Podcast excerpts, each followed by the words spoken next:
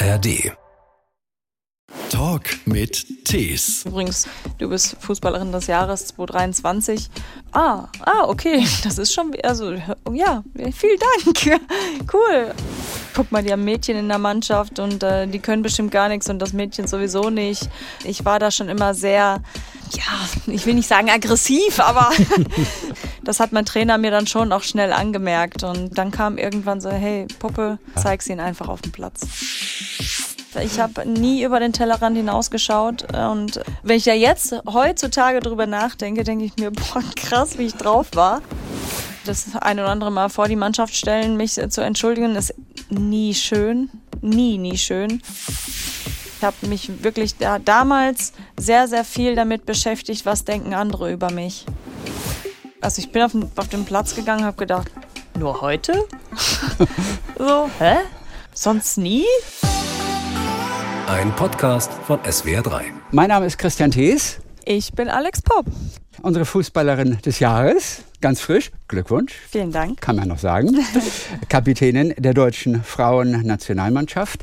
Und in einer neuen Autobiografie erzählst du ein bisschen, wie das war als kleines Mädchen fast schon, auch in einer Jungsmannschaft am Anfang, der Weg in die Nationalmannschaft natürlich, diverse Rückschläge, Herausforderungen natürlich, wie zum Beispiel auch die Ausbildung zur Tierpflegerin neben der Profikarriere. Das war vor allem olfaktorisch vom Geruch her für die, für die Mannschaftskameradin. War das eine große Herausforderung manchmal, oder? Ja, manchmal schon. Denn als Tierpfleger riecht man es irgendwann nicht mehr. Das ist korrekt, ja, das stimmt wohl. Äh, das war schon immer sehr lustig, wenn ich dann von der Arbeit äh, ins Training kam, in die Kabine und dann so, boah, kannst du nicht vorher duschen gehen?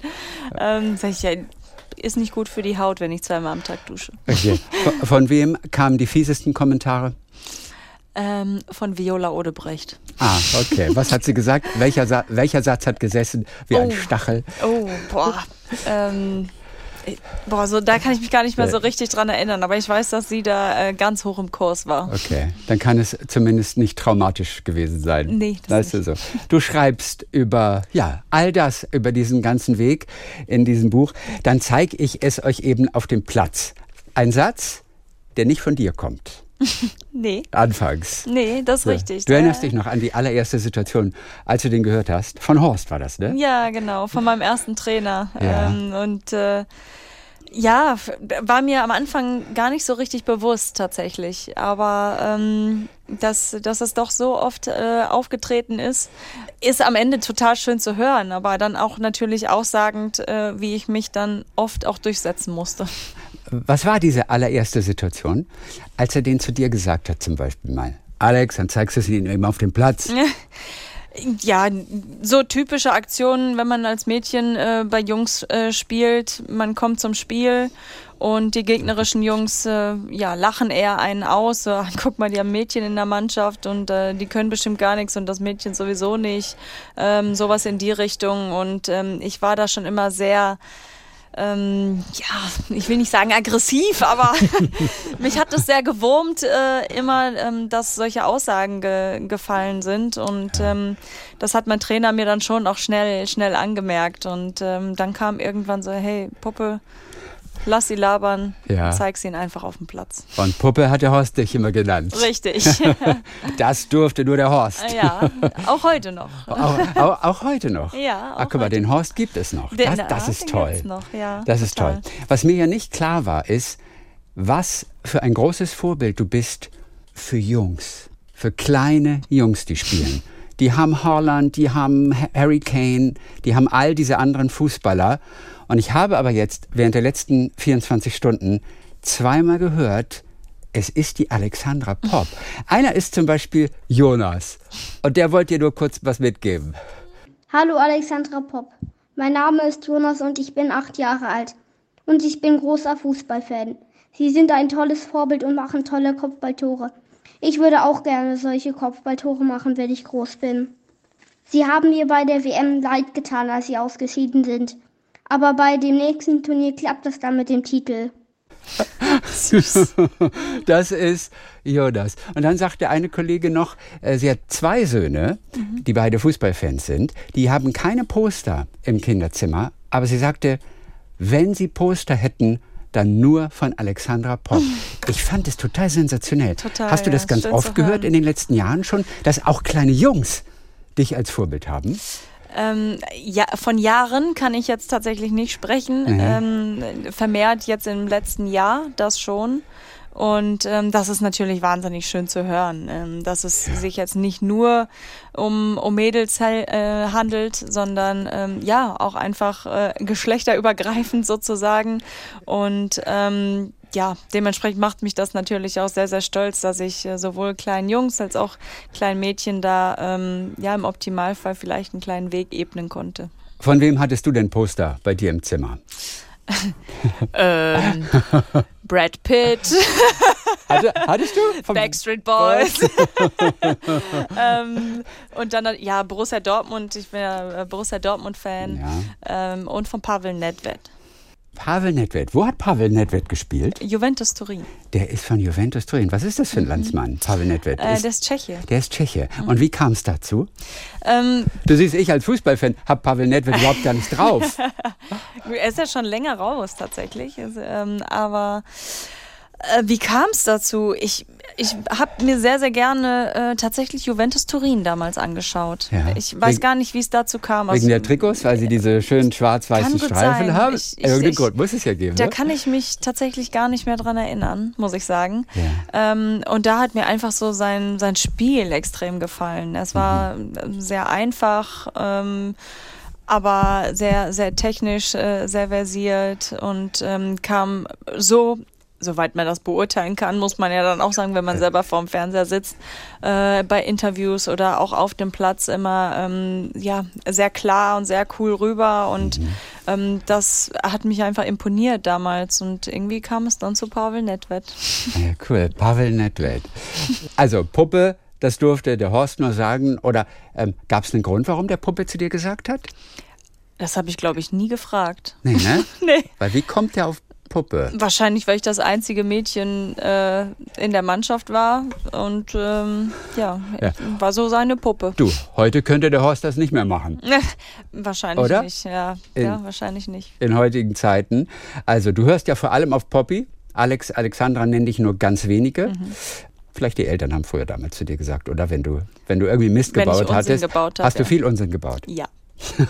Okay, was war das Schlimmste? Wo haben sich die Eltern richtig geärgert, mal auch tatsächlich? Ähm, so richtig, richtig. Ähm, ja, ich habe ich hab geraucht früher.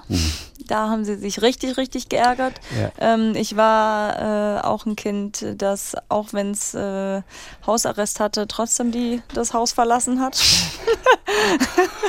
Übers Fenster, Und übers ich, Dach? Ja, alles.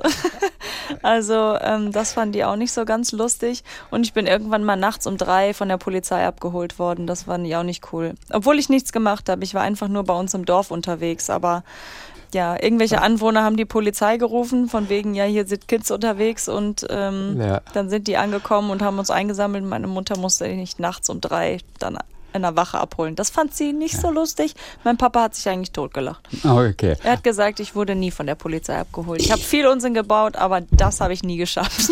Wo- Woraufhin du dann aber natürlich nachts ähm, trotzdem wieder ausgebüxt bist. Im Prinzip warst du nicht zu kontrollieren. Das ist ein bisschen wie auf dem Fußballplatz heute. Es, zieht, ja, manchmal. es zieht sich durch dein Leben. Ja. Nur deine Trainerin Silvia Neid, die wollte dich nicht Poppy nennen.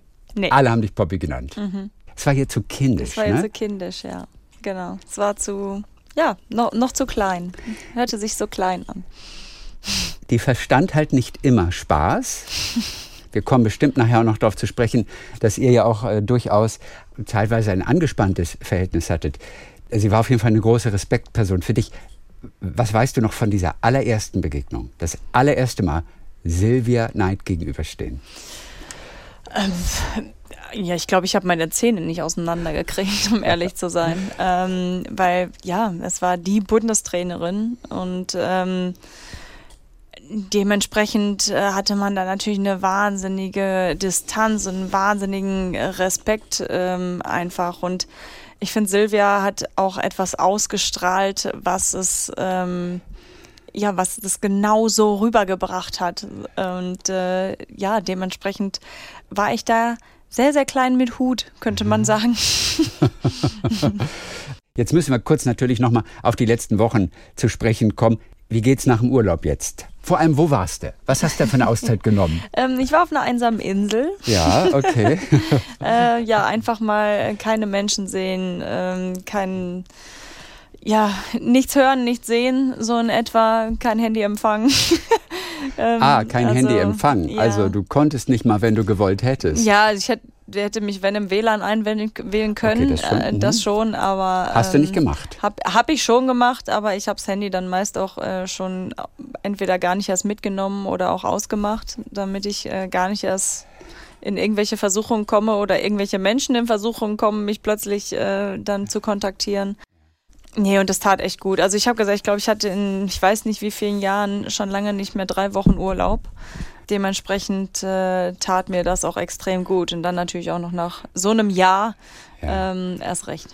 Das Problem ist nur, die ganzen WhatsApps dann aufzuarbeiten, wenn du das Handy dann wieder angemacht hast. Wie viel waren es? 350 oder mehr? Nee, so viele waren es nicht. Wirklich nicht? Nee, zum Glück nicht. Ah, hast du gar nicht so viele Freunde? Nee, nee habe ich nicht.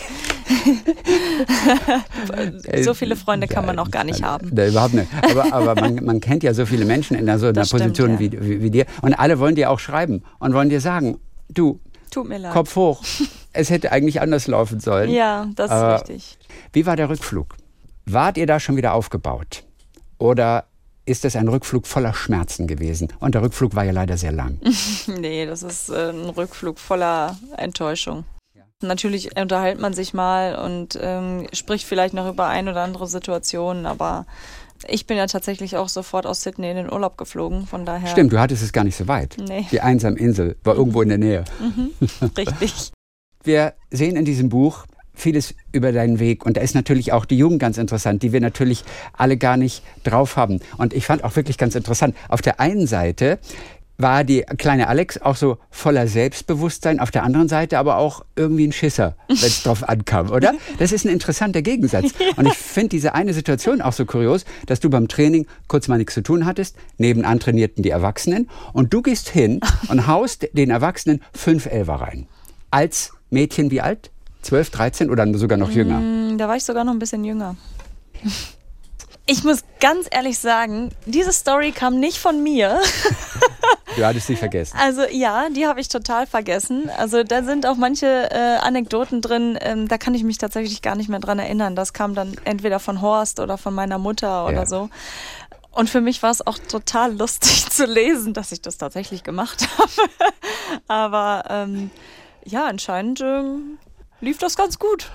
Dann wiederum aber, und du bezeichnest dich ja auch immer als Heimscheißer. Mhm. Also alles, was ein bisschen Veränderung war, mhm. das war dir nicht geheuer. Selbst ein Angebot relativ früh von Olympique Lyon, wo man denkt, okay, ins Ausland und gibt wahrscheinlich auch noch ein bisschen Geld. Viele wären sofort gegangen und hätten den Sprung gemacht. Kam für dich aber überhaupt nicht in Frage. Das heißt, in der Sekunde, wo du hörst von diesem Angebot, was war deine erste Reaktion? Nö. Und was sagte dein Manager in dem Fall, den du ja auch hattest, der dich vertreten hat? Der hat das akzeptiert. Also ähm, der hat mir klar noch mal ein bisschen aufgezeigt, was so ein bisschen äh, das Angebot war von Olympique Lyon. Ja. Aber ähm, das, ja, habe ich, ich habe mich da definitiv nicht gesehen. Sei es jetzt sportlich, erstmal mhm. dort auch leben.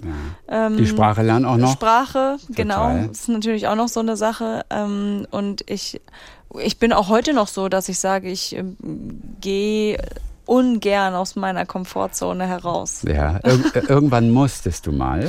irgendwann musste ich mal, ja.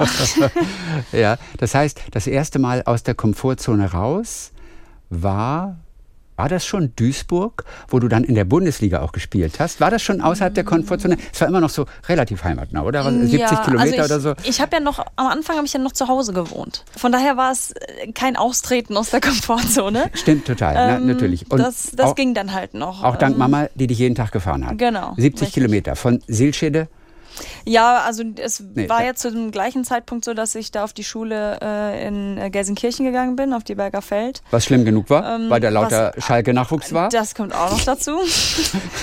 ähm, und da hat mich dann meine Mutter ähm, meist dann abgeholt und dann sind wir von Gelsenkirchen dann halt nach Duisburg und dann aber von Duisburg nach dem Training dann halt zurück nach Hause. Mhm. Ja. Das war keine Ja. Komfortzone verlassen. Okay. Nee, das war noch keine Komfortzone verlassen. Was war die größte Komfortzone verlassen? Ähm, ja, wenn man es ganz genau nimmt, war es ganz am Anfang tatsächlich von den Jungs in die Mädchen zu wechseln. Das stimmt, weil, Das da, war irgendwie Komfortzone für mich. ja, weil du dachtest, die können doch nichts. Genau. Ähm, Also du hast geredet wie so ein Mann, ne? Ja. also in den letzten Jahren. Ja. So hast du damals auch geredet. ja, die voll. können doch nichts, die ich war brutal naiv. Ich habe nie über den Tellerrand hinausgeschaut und ähm, wenn ich das, wenn ich ja jetzt heutzutage drüber nachdenke, denke ich mir, boah, krass, wie ich drauf war. Aber ähm, ich bin froh, dass ich mich verändert habe. ja. ähm, und das Ganze jetzt auch wesentlich kritischer sehe, ähm, was ich damals da vom Stapel gelassen habe. Aber gut, ist auch eine Entwicklung. Aber das äh, war, würde ich sagen, Komfortzonenwechsel für mich tatsächlich. Was aber dann, ja, ab dem Moment, wo ich dann da war und ich gemerkt habe, hey, die sind ja alle cool drauf und auch die können auch alle Fußball spielen, war das alles eigentlich gar kein Ja. Thema mehr. Und dann war es tatsächlich das nächste, ja, nach Wolfsburg zu wechseln. Also das ging relativ schnell mit der Erkenntnis, hey, die Mädels können auch Fußball spielen. Ja, es ging ziemlich schnell. Ja, oder? Aber wirklich interessant, dass du die Entwicklung der Frauenabteilung damals gar nicht mitbekommen hast. Nee. Mhm. Als Mädchen, die eben noch in der Jungsmannschaft spielen durfte. Witzig, ne? Im Nachhinein Ja, denkt man, voll. krass, wie konnte das an mir vorbeigehen?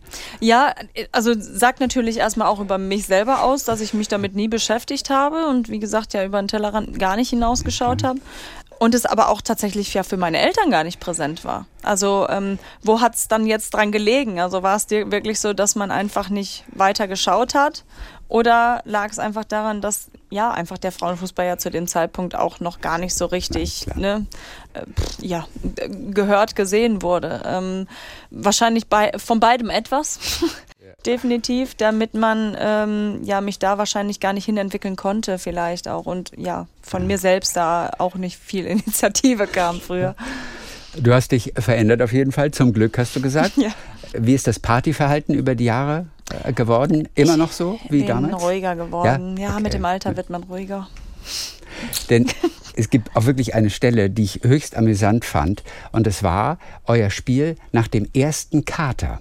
Du warst nicht alleine, viele von euch Spielerinnen. Ja. Und ihr habt richtig gesoffen. Ja. Und ich weiß nicht, war das, war das im Verein oder war das in der U15, U17? Nee, das war irgendwo? im Verein in Das war, Recklinghausen. Mhm. das war in Recklinghausen im Verein. Auf jeden Fall, ihr hattet ein Spiel danach und hattet alle euren ersten Kater. Und dann hast du geschrieben, wir rennen uns mehrfach gegenseitig über den Haufen. Ich finde, das ist alleine schon so ein lustiges Bild. War es wirklich so schlimm? Äh, zu teilen ja, ja, weil man, man hatte wirklich kein. Ja, man, hatte kein Timing, kein Timing-Gefühl für die Situation. Ähm, wer geht jetzt zu dem Ball? Dann gehen plötzlich äh, zwei, drei zum Ball, die da in der Nähe des Balles waren. Und ähm, äh, zu teilen war es tatsächlich so, ja. Das erinnert mich, mich so ein bisschen an die Baseballmannschaft äh, Die Bären sind los. Das war früher so eine Fernsehserie von einer gruseligen Baseballmannschaft. Und immer wenn so ein hoher Ball kommt und zwei laufen zum Ball und gucken natürlich nach oben und rennen sich dann gegenseitig an. Genau dieses Bild hatte ich. Die Fernsehserie aber offensichtlich wurde nicht wiederholt in deiner Jugend. da du mich mit großen Augen anguckst, die Serie kennst Nee, du nicht, nee, oder? sagt mir nichts. Eine Lieblingsserie von ganz vielen. Die Bären sind los. Und es gab auch selbst mit deiner damaligen Trainerin, Martina Voss, damals noch, die war deine Vereinstrainerin, wurde später deine Nationaltrainerin. Auch die war manchmal ein bisschen böse, oder? Über euer Partyverhalten. Da verstand ihr auch Auch. keinen Spaß. Nee, da verstand sie auch keinen Spaß. Ähm, Also inklusive Entschuldigung gegenüber der Mannschaft. Ja, ja, da musste schon, da musste schon. Ich musste durch einiges durch, sagen wir es mal so, aber gut, selbstverschulden in dem Fall natürlich auch. Ähm, Wo, wo keine- musstest du durch? Ja, mich einfach wirklich äh, das ein oder andere Mal vor die Mannschaft stellen, mich äh, zu entschuldigen, ist nie schön. Nie, nie schön. Und wollten die das Und, überhaupt? ähm, Brauchten die Mitspielerinnen das? Die einen haben es gefordert, die anderen fanden es ganz egal. Okay, sogar das. Ja, also gefordert einfach im Sinne, dass dass ich raus lerne. Ne? Also jetzt, jetzt gar nicht einfach, weil es sich zwingend so gehört, sondern ähm, einfach, äh, damit ich daraus lerne, dass das nach meinem Fauxpas sozusagen ähm, dann auch ein Learning für mich wird so, so, jetzt stellt sich aber nochmal schön für die Mannschaft und äh, ne, äh, sagst du jetzt erstmal schön Entschuldigung, äh, was du da fabriziert hast. So. Ja. Und war das dann eine sehr ernste Angelegenheit oder hast du dann eher den Kasper so gegeben dann? Nee, das war sehr ernst. sehr ernst. Also da habe ich dann meistens auch die Zähne nicht auseinandergekriegt. Und so, ja, mm, also Entschuldigung, ich will noch mal kurz was sagen. Ähm, ja, also ich würde mich entschuldigen, dass ich heute Morgen nicht beim Training war äh, oder nicht beim Frühstück war. Ja, ähm, ja ich habe zu viel getrunken ne, so und äh, das ist schon peinlich. oh, was sich damals auch schon gezeigt hat, auch während der Jugend und auch bei der U vor allem dann auch, dieses Gefühl für dich als Stürmerin, als die du dich erstmal verstanden hast. Später wurdest du dann auch in die Abwehr bzw. defensives Mittelfeld beordert, aber eigentlich hast du dich ja immer so als Stürmerin gesehen. Dieses Gefühl, selber kein Tor zu schießen, mhm. dieses Gefühl hatte ich am Anfang extrem gewurmt. Man mhm. steht auf dem Platz, man gewinnt meinetwegen 5-0, aber ist egal. Du hattest kein Tor geschossen. Mhm. Inwiefern hat sich dieses Gefühl über die Jahre bis heute auch ein bisschen gegeben? Ja, es hat sich total gegeben. Okay. Also mir ist heutzutage wirklich egal, wer die Tore schießt. Ich ähm, will einfach nur den mannschaftlichen Erfolg am Ende sehen. Und ähm, da, da ist es mir völlig wurscht. Ähm, wie hat sich's verändert? Ja, wahrscheinlich auch unter anderem durch meine Positionsveränderungen. Also ich meine, als äh, ganz zu Beginn in Duisburg als Außenverteidigerin kommt man jetzt nicht so häufig in den Strafraum, um da äh, in den Torabschluss zu kommen auch in Wolfsburg dann ähm, ja Zehner vielleicht noch eher, aber da so die Anfangszeit habe ich ja schon noch das eine oder andere Tor gemacht. Aber als es dann Richtung Sechserposition ging, ja. ähm, ist da der Weg äh, Richtung Richtung Box dann auch relativ weit, je nachdem, wie schnell das Spiel dann auch funktioniert. Das hat mir natürlich erstmal viel gegeben und was für mich wahnsinnig war, war damals, ähm, dass man, du wirst ja als Stürmerin halt immer an Toren gemessen. Und ähm, wenn du natürlich viel, viel hörst und ähm, ja, hat schon wieder kein Tor geschossen und ja, warum spielt die eigentlich da vorne? Die trifft ja gar nicht, solche Sachen. Die haben mich als, als junges Mädchen, haben die mich beschäftigt, die Sachen. Also ich habe mich wirklich da, damals sehr, sehr viel damit beschäftigt, was denken andere über mich. Und äh, das habe ich aber im, im Laufe der Zeit dann aber auch gelernt, dass es scheißegal ist, was andere über mich denken. Entweder sie mögen mich oder sie mögen mich nicht. Aber nur durch äh, die Erfolge. Ja, durch die Erfolge, aber zu teilen dann auch mit Gesprächen mit anderen Spielerinnen, mit erfahrenen Spielerinnen, mhm. wie die auch dann natürlich damit umgehen. Freunde, Familie, die dich da natürlich auch unterstützen irgendwie. Und ja, irgendwann kam dann so der Schalter, wo ich gedacht habe, boah, wisst ihr was, ihr ist mir ganz egal, was ihr denkt. Ja. Wichtig ist, dass ich irgendwie versuche, bei mir zu bleiben und ähm, das kommt auch alles wieder. Wie viel Druck war denn bei den Medien? Denn ich sag mal so, die Trainerin oder der Trainer, die wissen ja, Eddie Alex hat drei Vorlagen gegeben. Die mhm. hat tierische Scorerpunkte, mhm. aber sie hat nicht getroffen. Mhm. Die Medien sehen erstmal, die Stürmerin trifft nicht. Richtig. Der Trainer oder Trainerin bei denen ist ja alles okay. Mhm. Also sie sagen, Alex, ey, mega, ja, wie richtig. du gearbeitet hast für die Mannschaft, aber die anderen interessiert es nicht. Richtig. Wie groß war der Druck jetzt von den Medien? Oder waren es überwiegend die Medien? Wenn du sagst, ah, die Stürmerin hat nicht getroffen, das hat mich schon belastet. Mhm. Ähm, es waren Medien, es waren aber äh, ja gut auch Fans, so tatsächlich, ah, was man so auch ein bisschen hört, also was man raushört dann. Oder auch ganz ehrlich, pff, als ich noch jünger war, als die Facebook-Zeit losging, man hat viel Kommentare gelesen und so weiter. Habe ich ganz, ganz viel früher. Mache ich heute jetzt auch nicht mehr. Weil, ja, das sind nicht die am Ende entscheidenden Leute ähm, wo es darum geht, erstmal, ob du überhaupt spielst oder nicht. Und die, die sehen diese Momentaufnahme und wie du es auch sagst, der, der, Trainer sieht, ey, du hast drei Vorlagen gegeben, du hast drei, fünf Laufwege gemacht, wo der Raum freigezogen wurde, damit ähm, die nächste da reinlaufen konnte, um in den Torabschluss zu kommen.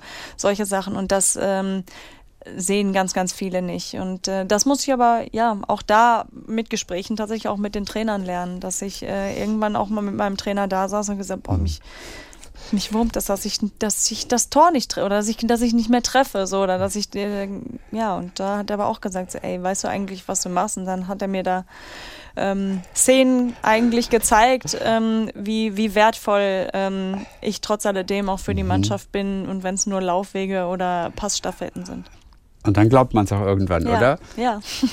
Auch ein interessantes Thema, das dich zwischenzeitlich mal gewurmt hat, das ist das Thema Ernährung. Mhm. Denn ihr habt, ich glaube 2009 habt ihr eine neue Fitnesstrainerin mal bekommen und da wurde Ernährung plötzlich zum Thema. Mehr Wasser trinken. Mhm. Kanntest du ja gar nicht. Nee. nee. genau. Und äh, das war für dich sogar eine unschöne Erfahrung, mhm. plötzlich über seinen eigenen Körper nachzudenken. Mhm. Was war das Schlimmste?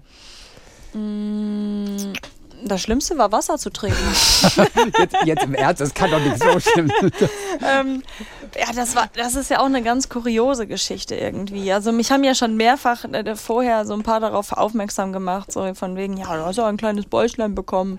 So, und ich habe die, ich habe... Und du hattest auch wirklich ein kleines Bäuchlein? Ja, hatte was, was ich, aber, aber ich habe es nicht ich habe selber nicht gesehen und ich habe gesagt, ja, Quatsch, was erzählt ihr denn da eigentlich? Also ich, ich habe denen das nicht geglaubt. Und irgendwann eines Tages kam, kam mein Papa um die Ecke und der sagte dann irgendwann wirklich, äh, nicht streng, aber kritisch, so von wegen, hör mal, also du hast da wirklich, ne, so.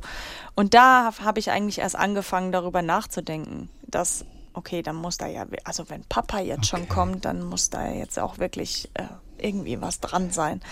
Ja, und dann habe ich das so ein bisschen in Angriff genommen und ähm, mit der neuen Athletiktrainerin dann bei der U19 damals. Mhm ähm, hat sie mir halt gesagt, ja, hey, schreib mal auf, äh, was du so in einer Woche oder in zwei Wochen so isst und trinkst. Und äh, dann schaue ich mal drüber und dann gucken wir mal, was, was wir daraus machen. So, ja. Und dann hat sie hinterher dann gesagt, ja, am Essen liegt's nicht. Es liegt am Trinken. Ah. Kakaodrinks, Eistee, Cola, Fanta, all, all so ein Kram, den ich, oder selbst zum Training habe ich eine Apfelschorle getrunken, ähm, solche Sachen. Und, ich ähm, finde, Apfelschorle klingt noch relativ gesund. Da ist ja noch viel Gutes Apfel drin, drin auch. Ne? Ja. ja. ähm, ja, und da, da fing es dann eigentlich an. Aber da habe ich mich dann ein bisschen, ein bisschen mehr, wirklich auch nur ein bisschen mehr, ähm, damit beschäftigt, habe aber das Essen dann auch ein bisschen umgestellt. Also habe dann jetzt ja. auch nicht mehr irgendwie viel Schwein oder sowas gegessen. Wir haben, mhm. Kommen aus einer Metzgersfamilie. Natürlich Metzgersfamilie, deine Eltern hatten eine Metzgerei. Ne, da ja. ähm, liegt sowas alles auf dem Tisch haben wir dann mehr Richtung Pute dann auch ähm, gegessen und so. Okay. Aber ähm, ja, da hat, bin ich auch froh, muss ich sagen. Da hat meine Mutter auch mitgezogen. Also die hat mir dann wirklich, wenn sie Papa, weiß ich nicht, da Schwein und sonst was gemacht hat für meinen Bruder und für meinen Papa, hat sie für mich äh, die Pute oder das Hühnchen da gebraten. Also ähm, da hat sie dann schon noch mitgemacht. Guck mal, wie toll. Aber ich stelle fest, nach zwei Wochen aufschreiben, was du so alles isst und trinkst, war nur das Trinken ein Problem. Mhm. Dann stelle ich fest, dass du Nutella mit Banane unterschlagen hast in dieser Liste. Ist das richtig? Äh, nö, das nicht. also das, nee, nee. Die Nutella esse ich auch heute noch. Denn das war deine Spezialität.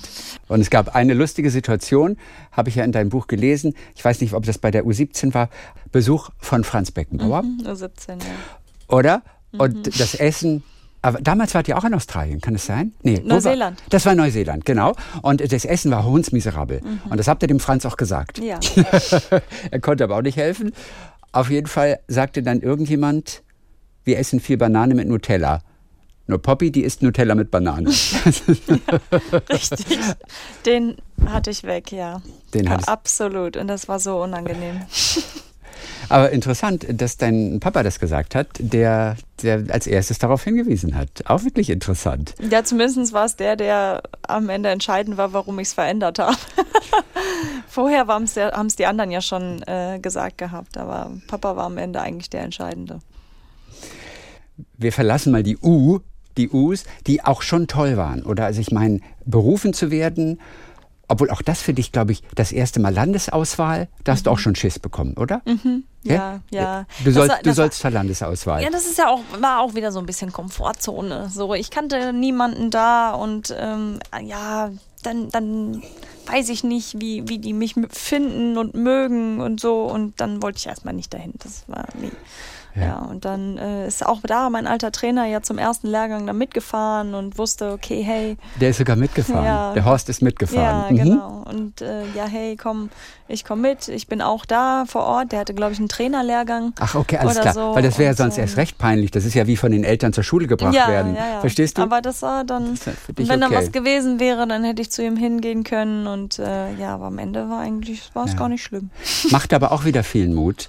Weißt du, alle, die sehen, wo, wo die Alex gelandet ist, aber wie sie auch mal angefangen hat Mhm. und, und, und wie schwer du dich auch getan hast, teilweise. Absolut. Ne? Und Bis du so zur Durchbeißerin wurdest. Aber die warst du eigentlich schon immer, oder?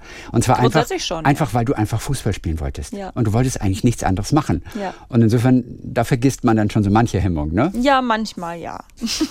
und schießt Elfmeter bei den Erwachsenen rein. Auch wenn du das nicht mehr weißt. Aber wie interessant ist es, von anderen plötzlich, und du bist ja noch gar nicht so alt, aber diese Geschichten dann zu hören, oder? Ja, voll. Jetzt stell dir mal vor, die irren sich und die Geschichten stimmen alle gar nicht. Das ist trotzdem ein gutes Buch geworden, oder? Das ist trotzdem- ja, nochmal ein anderer Schritt war auf jeden Fall das allererste Mal Einladung zur A-Nationalmannschaft. Das ist ein richtig großes Ding. Da war damals Silvia Knight die Trainerin. Und mich wundert immer, dass diese Einladung zum Lehrgang, wie es dann ja heißt, dazu gehört dann in der Regel ja dein Spiel, dass das per Brief kam. Ist das heute auch noch so? Nee, heute kriegen wir es per E-Mail. Tatsächlich. Mich wundert immer, dass kein Mensch einen anruft. Du bekommst plötzlich einen Brief vom DFB und du sagst, ja, Einladung zur Nationalmannschaft. Ich finde es auch heute noch komisch, dass das per Brief passierte. Also das, was glaube ich heutzutage auch ist, ähm, ist, dass man ähm, meist bei der Erstberufung schon mal vorher äh, angerufen wird. Okay. Oder es geht über den Vereinstrainer, das kann dann auch mal so kommuniziert Mhm. werden.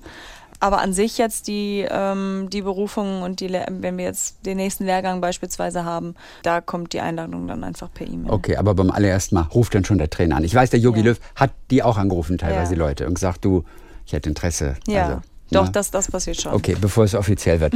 Du hattest auf jeden Fall als Neuling in dieser A-Nationalmannschaft auch unglaublich Ehrfurcht. Mhm. Ohne Ende. Auch so eine gestandene Spielerin wie Birgit Prinz zum Beispiel, mit der du dann auf einem Zimmer gewohnt hast, Mhm. die aber ganz viel peinlich war, oder? Vor allem deine Fernsehgewohnheiten Ja.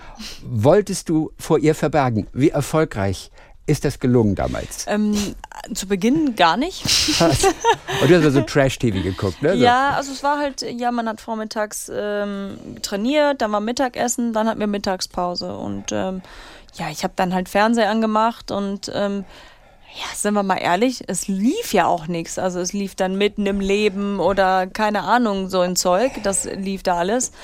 Ja, und das äh, habe ich so zum Einschlafen genutzt, quasi, um dann noch ein Stündchen einen Mittagsschlaf zu machen und äh, Birgit ist immer auf den, auf den Balkon geflüchtet, um äh, ja für, für ihr Studium quasi dann zu arbeiten. Und äh, ja, irgendwann, ich weiß nicht, nach drei Tagen oder so, da ging es dann los. Sagt sie, das ist schon eine Sucht von dir, dann immer am, Nach am Nachmittag den Fernseher anzumachen, oder? Und dann war so, Fernseher aus. Ich kann auch so schlafen. ja, und dann bin ich äh, äh, zu damals Inka Grings und Sonja Fuß ähm, dann rübergeschlappt, wenn ich Fernseh gucken wollte. Weil die kannte ich ja, äh, aus Duisburg. Ja. Also ja, der Anfang in der, in der Nationalmannschaft, Ja. in der du mittlerweile Gott sei Dank immer noch bist und ich vermute mal auch noch einige Zeit bleibst. Also du, du bleibst jetzt schon noch ein bisschen. Also ich, Jetzt guckst du mich auch so an, dass ich jetzt gerade befürchte, ich sage, nee, ich gebe morgen meinen Rücktritt bekannt. Nee, nee, nee, nee das nicht. nee, das nicht. Also äh, Stand jetzt werde ich äh, schon beim nächsten Lehrgang dabei sein, ja. Okay, gut. Wenn die E-Mail dann kommt. Ja, wenn denn dann die E-Mail E-Mail auch kommt. kommt. Okay. Eine, die sich ganz besonders freut, war aber neulich bei mir zu Gast in der Sendung. Sie heißt Yasi Hofer und sie ist eine der allerbesten Gitarristinnen in Deutschland. Mhm. Und Yasi hat eben gerade noch im Hotelzimmer, denn sie ist auch gerade auf Tour mit Helene Fischer, Oh.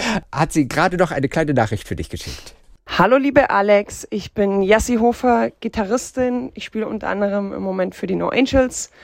Das war jetzt mega schade mit der WM. Ich habe total mitgefiebert, ich habe auch mitgelitten und es ist echt schade, weil ihr habt so toll gespielt und ihr habt gekämpft und alles gegeben und ähm, ja, hätte euch super gerne im Finale gesehen und unterstützt, aber es geht natürlich immer weiter und ich komme jetzt einfach mal nach Wolfsburg ins Stadion und freue mich, wenn ich dich da spielen sehen kann und ganz liebe Grüße von Yassi.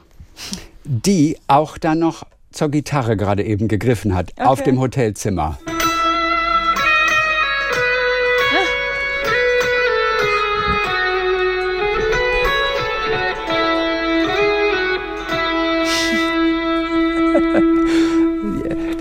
Jassi Hofer, ich weiß nicht, in welcher Stadt sie ist, gerade nach dem Hotel, äh, gerade auf dem Hotelzimmer. Und liebe Alex, wie hast du dich gefühlt beim ersten Mal Nationalhymne hören? Haha, Ihre Frage. Das allererste Mal für Deutschland auf dem Platz stehen. Jetzt äh, bin ich mir nicht ganz sicher, ob U15, U17, ob das das gleiche ist wie erste Mal A-Nationalmannschaft, Nationalhymne hören. Was war das krassere Erlebnis für dich? Mm,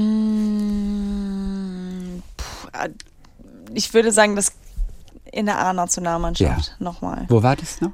Ähm, gut, mein erstes Spiel äh, war in Duisburg.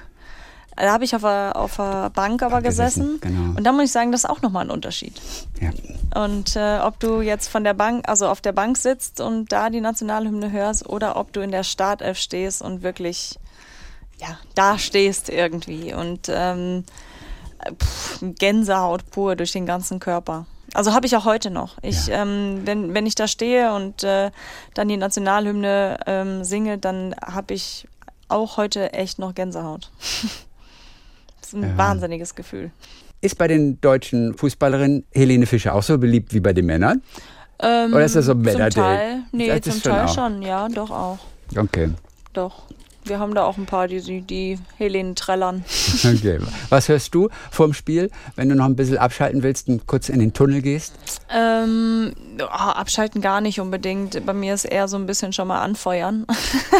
Okay. ähm, ich habe tatsächlich mir ein bisschen angewöhnt, äh, vom Bushido Alles wird gut zu hören. Dann habe ich auch einfach nur so ein, ähm, ich glaube, zwölf Orchester-Song, ähm, komplett ohne, ohne Gesang oder so, sondern einfach nur, nur Musik, ähm, was mich extrem ja aufblühen lässt irgendwie. Und was ist zwölf Orchester?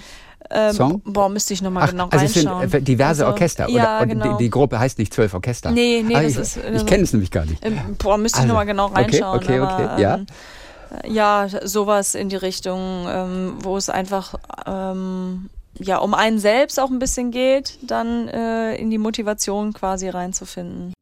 Was ich auch wirklich interessant fand, dass wenn du als Fußballerin einen Hattrick geschossen hast, es reicht nicht, wenn diese drei Tore über zwei Spielhälften verteilt waren. Es muss tatsächlich ein echter Hattrick sein, und zwar in einer Hälfte. Wo ich denke, jo mein Gott, das ist doch eine Formalie. Mein Gott, es sind drei Tore, verdammt nochmal. Für dich immer noch nicht das Gleiche? Boah, mittlerweile ist mir das Er- egal, ziemlich er, egal. Er war halt sagen. nicht lupenrein und so weiter. Ja, Ein Hattrick mit ja. Makel, dass es sowas überhaupt Ja, gibt. das stimmt. Ja, das stimmt, das stimmt. Das hatten wir jetzt tatsächlich auch, als es jetzt um die, die Auszeichnung Fußballerin des Jahres ging. Da hat auch jemand geschrieben, ja, der Hattrick äh, zur Fußballerin des Jahres. Da habe ich gesagt, nee, das ist kein Hattrick. Muss in einem Jahrzehnt passieren, oder? ja, muss halt dreimal hintereinander passieren im, in den Jahren, in den nachfolgenden Jahren. Aber Ja. ähm, nee, also das war ganz lustig. Aber pff, ja, ich meine, gut, ich bin Fußballerin, von daher, ähm, ja, der Hattrick ist nur ein Hattrick, wenn er auch ähm, wirklich klar hintereinander in einer Hälfte passiert. Äh, Die ersten beiden Fußballerinnen des Jahrestitel, die waren 2014, 2016, glaube ich. Hm. Dass jetzt 2023, 17 Jahre später, äh, sieben Jahre später, das nochmal kommt, das ist doch eine viel größere Auszeichnung als dreimal hintereinander eigentlich, oder? Boah, ja, also so krass damit gerechnet habe ich jetzt nicht. Also ähm, ich war, war, war da jetzt nicht drauf vorbereitet, dass Wirklich sowas nicht. jetzt nicht. Hast du nicht damit gerechnet? Also ich Na habe jetzt gut, wenn nicht, man, wenn man sieben Jahre ausgelassen wird, ja. Nee, aber es ist jetzt eher, dass ich, ähm, ich bin jetzt nicht jemand, der jetzt im Kalender guckt und sagt, ah, okay, wir haben jetzt äh, August, äh, bald September, okay, jetzt müsste bald die Auszeichnung für den Kicker kommen. Ja, so, also das habe ich nicht auf dem Schirm. Und dementsprechend kam dann irgendwann die Nachricht, ja, übrigens, ähm, du bist Fußballerin des Jahres 2023. Ähm, war das so, ah, ah, okay, das ist schon, also, ja, vielen Dank, cool. Also, am Ende ist es natürlich schön, einfach auch zu sehen, dass eigentlich nach der Kritik, die ich dann äh, während meiner Verletzung eigentlich ja bekommen habe, so von wegen, ähm, man sollte mich nicht mehr mitnehmen zur Europameisterschaft etc. Okay. Ähm, weil du es nicht mehr man dann- bringst. ja, weil du nicht mehr auf dem Niveau genau, bist. Von so. wem kam denn diese Kritik zum Beispiel? Ah, muss ich zugeben, habe ich auch im Internet gelesen. Ach, dieses Internet. Ach ja, dieses dumme Internet. Ich hasse Social Media, habe ich das schon mal erwähnt? Ja. ähm, ja, da einfach so ein bisschen. Mhm. Und ähm, da, ähm, ja, den Leuten auch da wieder zu zeigen, dann zeige ich es euch eben auf dem Platz. Platz. war schon ganz schön. da sind wir wieder bei diesem Satz. Auch äh, interessante Situation bei der WM 20 11, war 2011 eine WM? Egal. Ja, du wirst in Deutschland. Es, du wirst es wissen. Und hier geht es nochmal um die Medien. Mhm. Dass du wirklich zurechtgewiesen wurdest, du sollst dich bitte, und da warst du noch relativ jung, Mhm. da sollst dich bitte nicht so in den Vordergrund spielen. Du hast aber überhaupt gar nicht verstanden, was du meinst. Mhm. Ich glaube, die Inka hat es dir auch überbracht. Nicht äh, Silvia Neid hat es dir sagen lassen, sondern die Inka. Mhm. Wegen Mediengeilheit. Was passiert mit dir in dieser Sekunde? Und du wusstest ja gar nicht, was sie meint. Mhm. Denn du hast dich ja gar nicht so besonders in den Vordergrund gespielt, deiner Meinung nach, ne? Ja, ich habe einfach die Dinge gemacht, die ich äh, sonst irgendwie so mache. Und ähm, ich glaube, also ich kann es grundsätzlich nicht leiden, dauerhaft vor der, vor der Kamera zu stehen, äh, stehen zu wollen. Ähm, das, das bin ich ich. Und, Und auch nicht als junge Spielerin. Ähm, Und du warst nee. damals die jüngste Spielerin, glaube ich, in der Mannschaft. Genau. Genau. Und ähm, das ähm, hat mir schon irgendwie zu bedenken gegeben, wie die Trainerin mich natürlich sieht. Was, was ich halt in dem Sinne nicht verstanden habe. Und ich konnte ja zu dem Zeitpunkt auch nichts dazu, dass ich in Deutschland als die Newcomerin irgendwie bezeichnet und betitelt wurde. Und dass dann halt viele die Kameras dann in den, in den, während der Spiele oder so dann halt auf mich gehalten haben. Da kann ich ja in dem Sinne nichts zu. Und das war extrem schwierig, ähm, im ersten Moment dann auch dann, damit umzugehen. Und so funktionieren die Medien nun Und- mal. Da ist die jüngste ja. Spielerin, das ist eine Story. Ja. Und, und, aber das weiß auch Silvia Neid damals eigentlich. Ne? Eigentlich. Ja, weiß ich nicht. Da müsste man Silvia wahrscheinlich selber fragen, weil ähm, es war natürlich schon auch so, dass 2011 da plötzlich ein Medienrummel ähm, auf der WM natürlich lag, die in Deutschland war, die wir alle ja so gar nicht gewohnt waren. Ähm, also irgendwie vorher wurde nie über dich berichtet und plötzlich kam ganz Deutschland und die ganze Welt irgendwie auf dich zugestürmt. Und das kann anstrengend sein. Ähm, das ist nicht das- nur schön, wünscht ja, man sich voll, vielleicht. Es ist voll. auch anstrengend. Und wenn das so von 0 auf 100 passiert, dann ähm, hast du ja selber auch gar keine Zeit, damit umzugehen. So. Und ähm, dementsprechend ja, war das äh, schwierig. Und du, ganz eingeschüchtert natürlich. Und dann kommt Angela Merkel euch besuchen. Mhm. Und sagt auch noch zu dir einen Satz. Ich habe ihn jetzt nicht genau drauf. Was hat Angela Merkel zu dir gesagt damals? ähm, ja, auch sowas in die Richtung. Ja, dich sieht man ja so häufig. Äh, Weiß ich nicht, im Fernsehen oder wei- keine Ahnung, du wirst ja da und da immer Irgendwas mit Superstar. Und du bist jetzt der Ja, neue Superstar ja, oder irgendwie sowas. Ja, ich weiß, weiß gerade auch nicht. Und hat Silvia. Neid zugehört? Ja, Und sie stand natürlich daneben. Es sind oft wirklich einzelne Sätze, die natürlich hängen bleiben. Du bist einmal eingewechselt worden und dann hat sie zu dir gesagt, heute hast du mein Vertrauen. Hat dich total verunsichert, oder? Aber wo kommt dieser Satz her? Heute hast du mein Vertrauen. Die ist ja clever auch. Die weiß ja, wie man mit Menschen umgeht und so. Dieser Satz klingt für viele vielleicht harmlos. Ich finde aber, der ist echt hart. Gell? Wie, wie, wie sehr hat er dich berührt damals? Heute hast du mein Vertrauen. Ja, das, das Problem in der einen Seite war ja, dass es alles auf einmal kam. Also es war quasi ja äh, die Über Überbringung der Nachricht von Inka, dann kam Angela Merkel Stimmt, und dann kam dieses Spiel mit diesem Satz und ähm, das verunsichert einen natürlich dann noch mal mehr und ähm, es, ich glaube, das Problem war dieses Wort heute Ja. Einfach, ähm, wo ich dann drüber nachgedacht habe. So, also ich bin auf den, auf den Platz gegangen, habe gedacht, nur heute? so, hä? Ähm, sonst nie? ähm, und habe ich mich so getäuscht, weil ich eigentlich immer das Gefühl hatte, ich, ha ich hatte Vertrauen von Silvia, total. Und dann mit der Kombination ähm, vorher, was die Tage zuvor einfach passiert ist, hat mich äh, wahnsinnig verunsichert. Und ähm, ja, das äh, hat dann irgendwie einen äh, gewissen Bruch dann gegeben. Dann natürlich dann auch noch mit der öffentlichen Kritik dann ähm, in der in der Pressekonferenz dann nach diesem Spiel. Da wurde es noch härter, oder? Da wurde es dann noch ein bisschen härter und ähm, ja, da gab es dann zumindest von meiner Seite ähm, echt einen, einen wahnsinnigen Bruch dann irgendwie zu, zu der Vertrauensbasis, die ich, ich, wir eigentlich gefühlt hatten, aber ähm, dann einfach gebrochen ist. Und der Satz war von ihr, von Alex Pop hätte ich mir mehr erwartet. Ein, ein Satz, wie ich ihn von Trainern, Trainerinnen noch nie gehört habe, die sich ja immer schützend vor ihre Spieler stellen, dass ein Einzelner vielleicht, und ihr seid im Viertelfinale damals ausgeschieden, Mhm. dass ein Einzelner rausgehoben wird, von der hätte ich mir mehr erwartet. Den finde ich brutal. War er auch. Und, War er und sie auch. war dann auch nicht mehr so lange dann Trainerin. Irgendwann wurde es ändert. Oder, oder habt Ja, ihr, doch, habt- 2016 Ach, ihr bis habt- 2016 okay. hat sie oh, oh, oh, oh, okay. Ja. Aber das Verhältnis war ein anderes über all diese Jahre dann. Ähm, nicht über alle Jahre. Ich würde sagen, so die äh, 11 war das, äh, war das Turnier, 13 war Schweden. Mhm. Äh, eigentlich bis ähm, zur EM 2013. Da hatten wir dann mal so ein kleines klärendes Gespräch. Weil da, Wo findet es ich statt? war eh nicht, ich war eh nicht äh, da, weil, oder beziehungsweise bin eh nicht mitgefahren, weil ich verletzt war. Somit konnte ich dann auch mal kurz meinen, äh, meinen Frust in dem Sinne ein bisschen rauslassen. Und äh, das fand tatsächlich statt bei dem Lehrgang dann, äh, Vorbereitungslehrgang zur Europameisterschaft, wo dann ähm, auch gesagt wurde, ob das Sinn macht mit meinem Fuß oder nicht. Und da haben wir dann äh, ja quasi gesprochen, wo ich dann so ein bisschen meinen Unmut kundgetan habe und ab dem Moment war es dann auch wieder besser. Okay, also offiziell bei ihr im Büro, so am Tisch. Ähm, nee, Nee? das war damals in der Turnhalle. in der Turnhalle auf so Sportbänken. okay.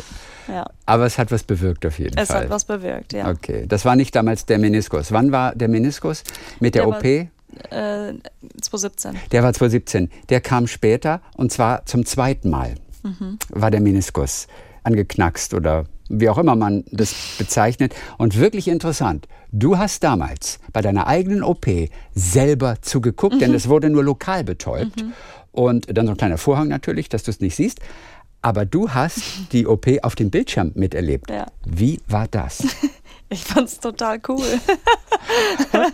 ich fand das total spannend, muss ich sagen. Also ich bin so, ja, so ein bisschen was, was so Arzt, also Orthopädie, Sportverletzungen einfach bei uns. Ich glaube, es hat auch was damit zu tun, dass ich einfach auch schon oft verletzt war. Ähm, finde ich total interessant. Auch Physiotherapie finde ich total interessant. Und ja, irgendwie habe ich gedacht, hey, wenn ich die Möglichkeit habe, würde ich gerne mal echt zuschauen und mir Ja. das alles so ein bisschen mal erklären Ja? lassen. Man weiß halt nur Und, nie, wie es ähm, am Ende sich anfühlt. Ob nee, man dann genau. irgendwie panisch wird oder so. Ja, aber du, also, was heißt, ich habe nichts gemerkt. Irgendwie habe ich ja schon was gemerkt. Ich hatte nur keine Schmerzen.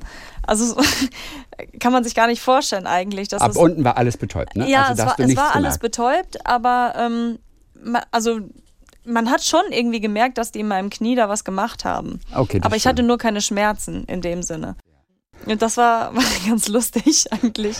Aber ich fand es mega interessant. Aber ich muss auch ganz ehrlich sagen, ich würde es nie wieder tun, weil nach dieser Lokalanästhesie ähm, ging es mir sowas von schlecht. Da ging es mir bei den anderen äh, Vollnarkosen nie so. Und deswegen, puh. Und es hat was mit der Lokalanästhesie zu tun. Ja, ja. Die steigt wohl noch mal mehr in den Kopf als eine normale Vollnarkose. Auch und da würde man nicht vermuten. Nee. Der Sound war speziell. Also, oder? Ja. Also, äh, äh, das, was du gehört hast, war fast schlimmer als das, was du gesehen hast. Ja, voll. Das heißt, voll. wie hört es sich an? Ähm, gut, es war tatsächlich der Moment, wo ein Stück Meniskus rausgeschnitten wurde. Und dann war das echt so ein, ja, ich weiß gar nicht, wie als würde man ein dickeres Blatt schneiden. Also wirklich so. und das, äh, und dann habe ich es ja gesehen, dann auf dem Bildschirm, und das war so. Uh. das, ist, das ist verrückt.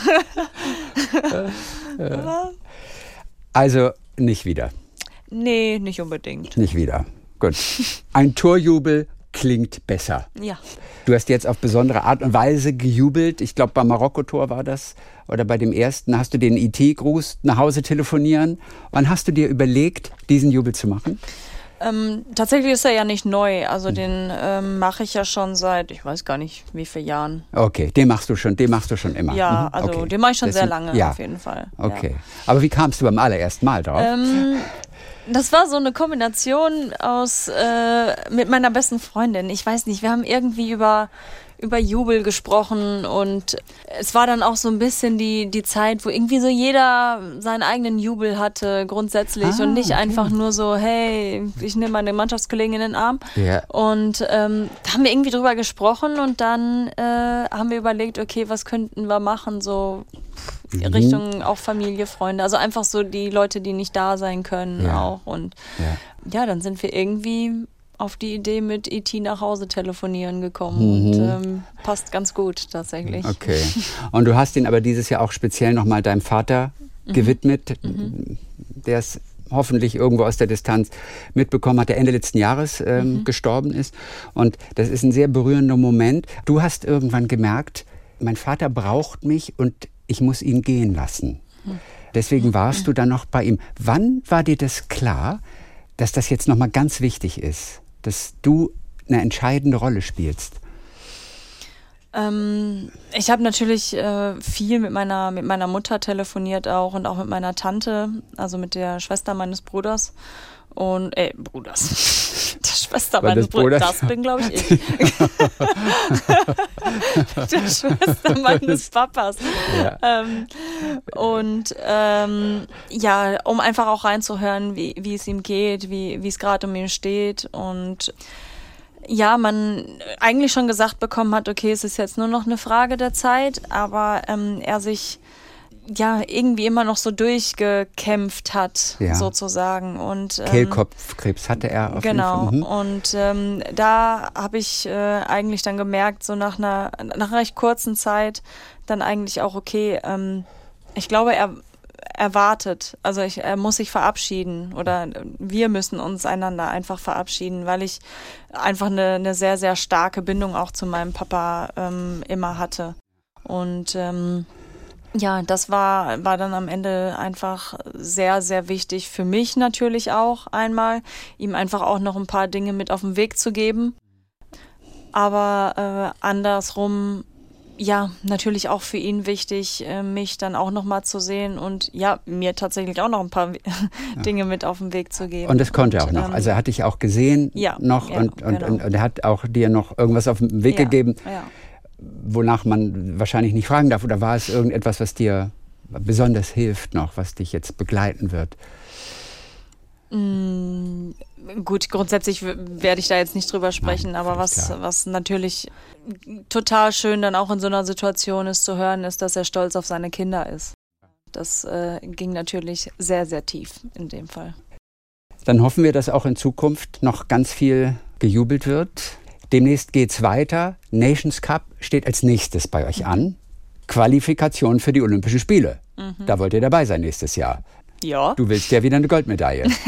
Du willst auch noch mal in eine Goldmedaille beißen. Was ist das für eine Geschichte?